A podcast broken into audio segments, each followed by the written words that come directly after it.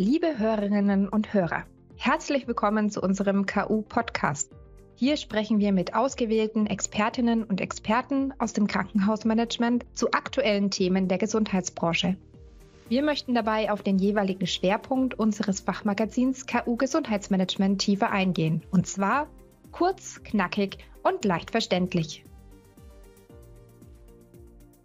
Die Digitalisierung des Gesundheitswesens schreitet voran. Künstliche Intelligenz in der Diagnostik, die Nutzung von digitalen Assistenzsystemen und die Einführung von telemedizinischen Leistungen sind Themen, mit denen sich das Klinikmanagement längst beschäftigt. Die entscheidende Frage ist jedoch, handelt es sich hierbei um Insellösungen oder um Maßnahmen einer nachhaltigen Digitalisierungsstrategie? Nur wem es gelingt, das eigene Krankenhaus zum Innovationstreiber zu wandeln, kann langfristig von der Digitalisierung profitieren. In dieser Folge unseres KU-Podcasts sprechen wir mit David Ruben-Thies, Geschäftsführer der Waldkliniken Eisenberg, über Innovationen im Gesundheitswesen. David Ruben-Thies ist seit 2008 CEO der Waldkliniken Eisenberg, Geschäftsführer des Deutschen Zentrums für Orthopädie und der Meine Polykliniken GmbH in Thüringen. Seine Karriere im Gesundheitswesen begann er als examinierter Krankenpfleger in München. Später legte er das Diplom zum Krankenhausbetriebswirt ab. Was er in seiner Ausbildung und nach weiteren Karrierestationen in München und Suhl erlebte, prägte ihn entscheidend. Damals reifte in ihm die Vision eines Krankenhauses, in dem sich die Patienten wohlfühlen und als Gäste begriffen werden. Als 2010 klar war, dass die Waldkliniken Eisenberg einen Ersatz für das in die Jahre gekommene Bettenhaus brauchen, nutzte er die Gelegenheit, diese Vision Realität werden zu lassen. Nach sechs Jahren Bauzeit wurde im Oktober 2020 das außergewöhnliche Bettenhaus der Waldkliniken Eisenberg mit dem Deutschen Zentrum für Orthopädie eröffnet.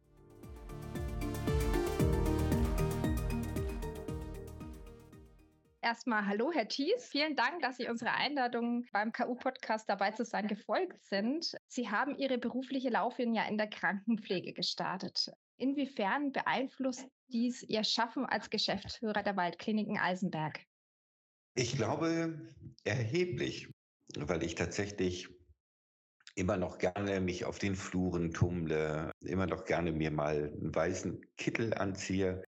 Oder bei uns ist es ein giftgrüner mit weißen Hose und gerne immer wieder mitarbeite, weil ich gerne noch verstehe, so was ist denn auf den Fluren los? Wie arbeiten die Menschen? Hat sich was verändert? Wie hat sich was verändert? Und das Schöne ist, mal selbst am Bett gearbeitet haben, mit Patienten gearbeitet zu haben, im OP gearbeitet zu haben, schafft mir immer wieder, glaube ich, nochmal ein anderes Verständnis für das, was tatsächlich im Haus so los ist. Und es beeinflusst tatsächlich mein Handeln, mein Entscheiden, auch, glaube ich, die Art des Zuhörens. Also es ist was anderes, im Sitzungsraum zuzuhören oder tatsächlich mit den Kolleginnen und Kollegen am Bett zuzuhören. Also es prägt mich sehr, ja.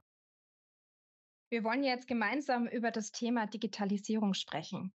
Bessere Leistungen für Patientinnen und Patienten sowie optimale Arbeitsbedingungen für Mitarbeitende durch digitale Innovationen. Und das sind ja wohl die Kernziele der Digitalisierung im Gesundheitswesen. Allerdings zeigt eine aktuelle Studie der AHIM Akademie, dass deutsche Kliniken zwar in Sachen Datenschutz glänzen, aber bei der Patientenzentrierung noch das Schlusslicht bilden.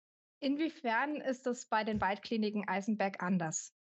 Ja, ob es wirklich anders ist, das müssen wir unsere Patienten fragen und wir müssen es auch vor allem unsere Mitarbeitenden fragen, beide. Aber natürlich ist dieses Bemühen, für wen machen wir denn diesen ganzen Krempel? Und das ist natürlich tatsächlich nur für die Patienten auf der einen Seite und ich greife mal so ein bisschen vorweg, natürlich auch für die Mitarbeitenden, weil irgendwie muss da Digitalisierung, finde ich, so diesen Kernaspekt haben, Menschen ihre Berufung zurückzugeben. Aber erstmal so bei den Patienten. Und ich finde, da kann Digitalisierung viel helfen. Beispiel. Wir haben vor, glaube ich, zwei, drei Jahren war das, begonnen, wir nennen es Helsi, eine EPA zu bauen, cloud-basiert. Ich habe das in den Staaten gesehen, in Kalifornien, war total fasziniert, weil dort tatsächlich die Anamnese durch den Patienten schon zu Hause gemacht werden kann. Also all das, was wir mit viel Papier, nehmen wir mal als Beispiel äh, Schleichwerbung jetzt, Teambefragebogen, den gibt es ja jetzt online und oder aber üblicherweise meistens ja noch in Papier. Und Patienten machen das ja in der stationären Aufnahme, wo auch immer in deutschen Krankenhäusern. und vergessen das natürlich, weil sie aufgeregt sind. Welche Medikamente nehme ich eigentlich gerade? Welche Krankheiten hatte ich? Ne? ne? Und sie sind in einer sehr aufgeregten Situation und ne, Angst geprägt und, und ne, oder äh, die Omi, die ihre Tütchen mitbringt mit all den Medikamenten und dann sitzt die arme Pflegefachkraft da und sortiert mit ihr eine halbe Stunde lang, ja, welche nehme ich denn nun und in welcher Dosierung? Das sind so die Themen, die ja so unendlich den Alltag prägen. Und wenn man das tatsächlich in ein häusliches Setting schon nach vorne verlagert, wo die ganze Familie gemeinsam da sitzt, wo man den Aufklärungsbogen zu Hause schon lesen kann, sowohl den der Anästhesie als auch den für die Operation, wo man zu Hause schon eingeben kann, welche Fragen habe ich denn dazu? Diese Traute gibt es ja normalerweise beim üblichen Aufklärungsgespräch in 20, in 30 Minuten ja nicht. Ne? Da sitzt man völlig erschrocken da, hört dem Onkel Doktor dazu und ist eingeschüchtert und macht dann da irgendwie am Ende des Tages seine Unterschrift. Aber ein, ein Dialog, gegebenenfalls im besten Fall auch noch auf Augenhöhe, entsteht nicht. Lese ich mir das allerdings mit meiner Familie oder mit den Angehörigen oder den Kindern oder wem auch immer zu Hause durch, in Ruhe, schreibe mir meine Fragen auf, ne, gehe ich da ganz anders möglicherweise in ein solches Gespräch rein. Und freut natürlich auch so ein bisschen vielleicht den aufklärenden Arzt, die Ärztin, weil sie es mit jemandem hat, der vorbereitet ist. Ne? Ich muss den ganzen Sermon nicht von vorne erzählen, sondern ich kann sagen, Mensch, ich sehe hier auf meinem digitalen Board, Sie haben es gelesen, Sie haben es bestätigt. Haben Sie noch Fragen dazu? Es ersetzt ja nicht das Aufklärungsgespräch, aber ich kann erfragen und mir schriftlich bestätigen lassen, ja, ich habe es gelesen, ja, ich habe es verstanden, nein, ich habe keine weiteren Fragen dazu, also über einen dreifachen Schritt und komme dann erst im Beisein des Kollegen ja, dann zu der eigentlichen Unterschrift. Und wenn Fragen da sind, ist wirklich Raum für die individuellen Fragen jenseits des Standardfragebogens. Und das ist das eigentlich Wertvolle. Es geht weniger verschütt, es ist viel mehr Klarheit da und wir gewinnen tatsächlich Zeit. Und unsere Ärztinnen und Ärzte, die da aufklären, reden sich nicht 30, 40 Mal am Tag Fransen in den Mund hinein und sind da auch relativ zufrieden. Sie haben jetzt quasi schon den ersten Schritt der Patient Journey beschrieben. Welche digitalen Prozesse durchlaufen Ihre Patienten von der Aufnahme bis zu ihrer Entlassung? Ja, genau. Das war so jetzt zum Beispiel die Aufnahme. Weiter geht's so als ein nächstes Beispiel. Was wir sehr gerne nutzen, ist, dass jeder Patient hat ja einen Fernseher. Bei uns ist, hängt er an der Wand gegenüber des Bettes und auch dort mit relativ großem Aufwand haben wir es nun endlich geschafft, dass der Patient dort seinen Tagesablauf drauf hat. Wann ist Visite? Wann habe ich meine Röntgenuntersuchung oder irgendeine andere Untersuchung? Ne? Wann? Durch wen?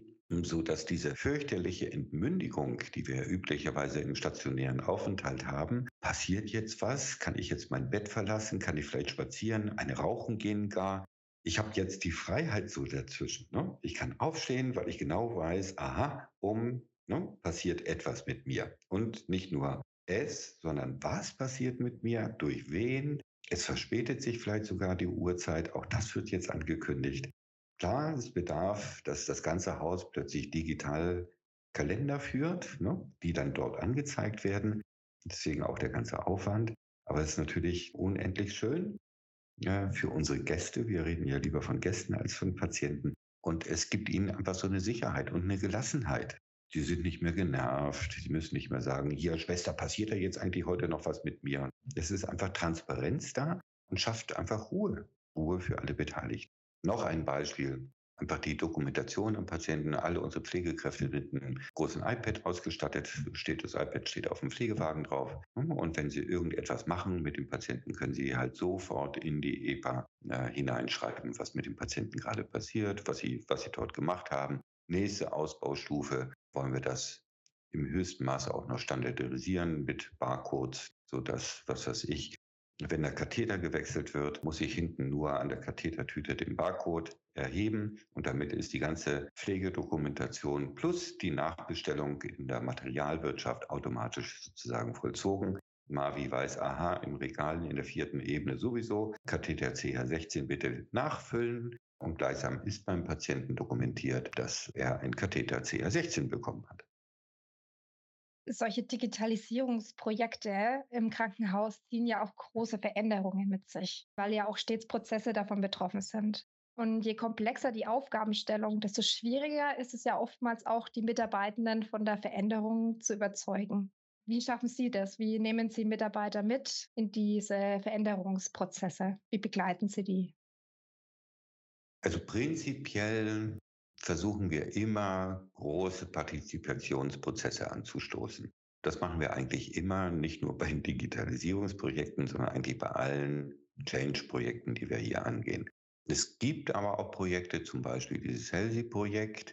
Da haben wir zu viel mit Experten, das ist gerade Selbstkritik, äh, gearbeitet. Da haben wir uns reiten lassen von was alles so technisch möglich ist. Wir hatten aber auch begrenzte Haushaltsmittel und begrenzte Zeit. Da sind wir dann einfach losgeritten und haben dann im Nachgang festgestellt, oh wow, da haben wir nicht ausreichend gut unsere Mitarbeitenden mitgenommen. Einfach auch mal bewusst ein negatives Beispiel. Da sind wir jetzt im Nachgang dran, das zu korrigieren mit viel Aufwand, mit viel Mühe, weil wir gesehen haben, okay, die Nutzung intern war nicht so, wie wir sie uns ursprünglich erhofft haben. Und sonst machen wir halt, wie gesagt, viel, viel Beteiligung von Anfang an auch sehr breit, sehr ausführlich und fangen immer sehr schnell an, in einem kleineren Bereich etwas zu pilotieren, um zu gucken, geht das überhaupt? Was haben wir verkehrt gemacht? auch durchaus gerne mal Versuch und Irrtum. Wenn es halt nicht klappt, okay, nicht weiter schlimm. Und deswegen auch gerne eher in kleineren Bereichen immer erstmal beginnen, um nicht gleich mit dem vollbesetzten Flieger ein Looping zu machen. Das tut nicht allen gut, deswegen lieber in einem kleinen Bereich immer erstmal beginnen. Und wenn es dort gut funktioniert, dann nach und nach weiter skalieren. Sie haben seit einiger Zeit eine digitale Sprechstunde quasi im Angebot. Wie wird denn diese Sprechstunde von den Patienten angenommen oder von Ihren Gästen angenommen? Und haben Sie vielleicht für unsere Hörer einen Tipp, wie man so eine Online-Sprechstunde implementieren kann? Ganz ehrlich, es wird überhaupt nicht gut angenommen. Insofern kann ich nur sagen, nein, ich habe keinen Tipp dafür, hm. weil wir Rätselraten gerade selber, was wir da wohl verkehrt machen. Wir haben es eingeführt, und sind eher überrascht, wie wenig es angenommen wird und müssen da wohl sehr, sehr aufmerksam uns hinterfragen, was haben wir denn da wohl alles verkehrt gemacht? Und das steht tatsächlich vor uns. Also insofern, nein, ich habe keinen einzig guten Tipp, außer wenn man es richtig macht, muss man es auf jeden Fall anders machen, als wir es bisher gemacht haben. Trendthema oder was immer verstärkter auch in die Kliniken kommt, ist ja das Thema künstliche Intelligenz als Teil auch einer Digitalisierungsstrategie. Die Hoffnung ist ja, dass die künstliche Intelligenz die Arbeit im Krankenhausalltag erleichtern soll und auch diagnostische Verfahren beschleunigt. Wie wir aber natürlich alle wissen, sind die finanziellen Mittel für Kliniken begrenzt. Wo würden Sie sagen, lohnt sich der Einsatz von KI? Eigentlich schon fast beschrieben. Also ich glaube, unendlich stark wird es in der Diagnostik sein. Also wir haben ja jetzt zum Beispiel einen, einen äh, orthopädischen Schwerpunkt. Also in der Bildgebung ist, glaube ich, KI unendlich stark, weil man reduziert ja sozusagen die Fähigkeit nicht nur auf die Fähigkeit eines einzelnen diagnostizierenden Arztes, sondern auf die unendliche weltweite Flut von aber Millionen Datensätzen von Bildern. Und ich glaube auch, dass, ne, wir kennen ja die ganzen Beispiele weltweit schon, da KI dem Menschen am Ende des Tages tatsächlich überlegen sein wird. Ne? Und das Ganze gilt natürlich für Labor, für Wechselwirkungen von Medikamenten und, und, und, und, und. Also sozusagen rundum. Kein Mensch kann eine rote Liste komplett im Kopf haben. Da wird uns Algorithmen, es ist ja nicht nur KI, sondern es sind ja auch teilweise einfach nur stumpfe Algorithmen, kann uns unendlich helfen. Spannender ist ja dann eher die Frage, die ich an der Stelle, wie wird es unser Arbeiten verändern? Und welche Menschen werden wir denn dann künftig suchen, gerade in der Ausbildung von Medizinerinnen und Medizinern, wenn dieser Teil sich so erheblich verändern wird? So, und wissen, wie lange ein Medizinstudium heute dauert. Wann beginnen wir denn im Hinblick auf die schnelle Entwicklung, die KI ja gerade macht, noch lange nicht in Deutschland, aber wenn wir jetzt mal den Blick über den Teich machen, da ist es ja schon sehr, sehr weit in den Staaten. Wann beginnen wir denn darüber nachzudenken, wie bilden wir denn Medizinerinnen und Mediziner aus und wann führen wir denn die eigentlich dazu erforderliche ethische Diskussion? Das finde ich den noch viel spannenderen Ansatz. Was lassen wir denn Maschinen entscheiden, ne, gerade was die Befundung dann angeht. Und wo wollen wir dann doch noch den Menschen haben, der da drüber schaut und sagt, ja, stimmt, stimmt nicht, auch wenn ein Mensch vielleicht gar nicht mehr das wirklich noch beurteilen kann, ob die Maschine da die richtige Diagnose gestellt hat, ja oder nein. So, also das sind so die Themen. Also ja, es wird die Diagnostik sein, es wird in Surveillance sein, also in der Medikation.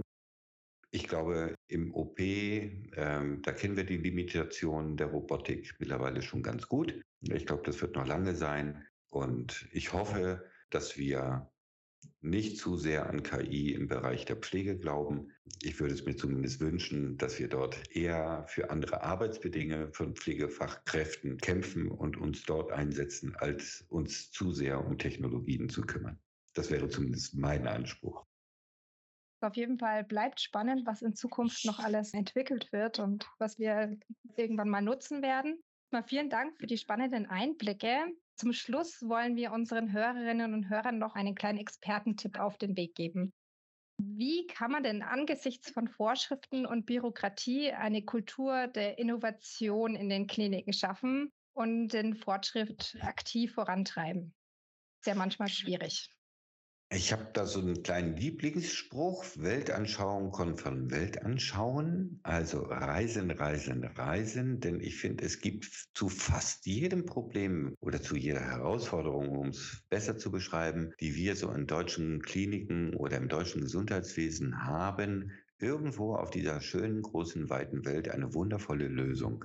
Dafür muss man aber reisen und die Augen aufmachen und genau hinsehen. Und ich finde die häufig viel besseren und viel schöneren und ganz einfachen Lösungen gibt es manchmal in Schwellen- und Entwicklungsländern. So, und wo wir es ganz, ganz kompliziert machen und fürchterlich aufwendig, gibt es in einfachen Ländern ganz einfache Lösungen, wo man sagt, oh wow, warum sind wir da eigentlich nicht drauf gekommen?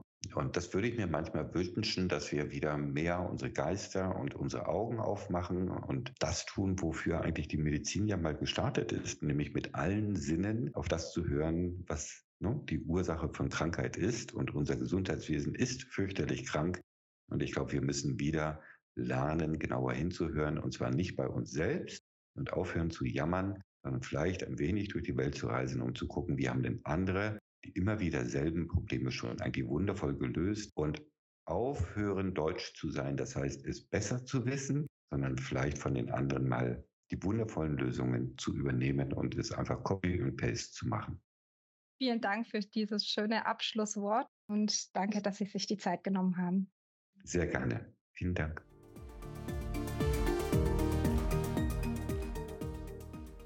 Liebe Hörerinnen und Hörer, vielen Dank für Ihr Interesse an unserem KU-Podcast.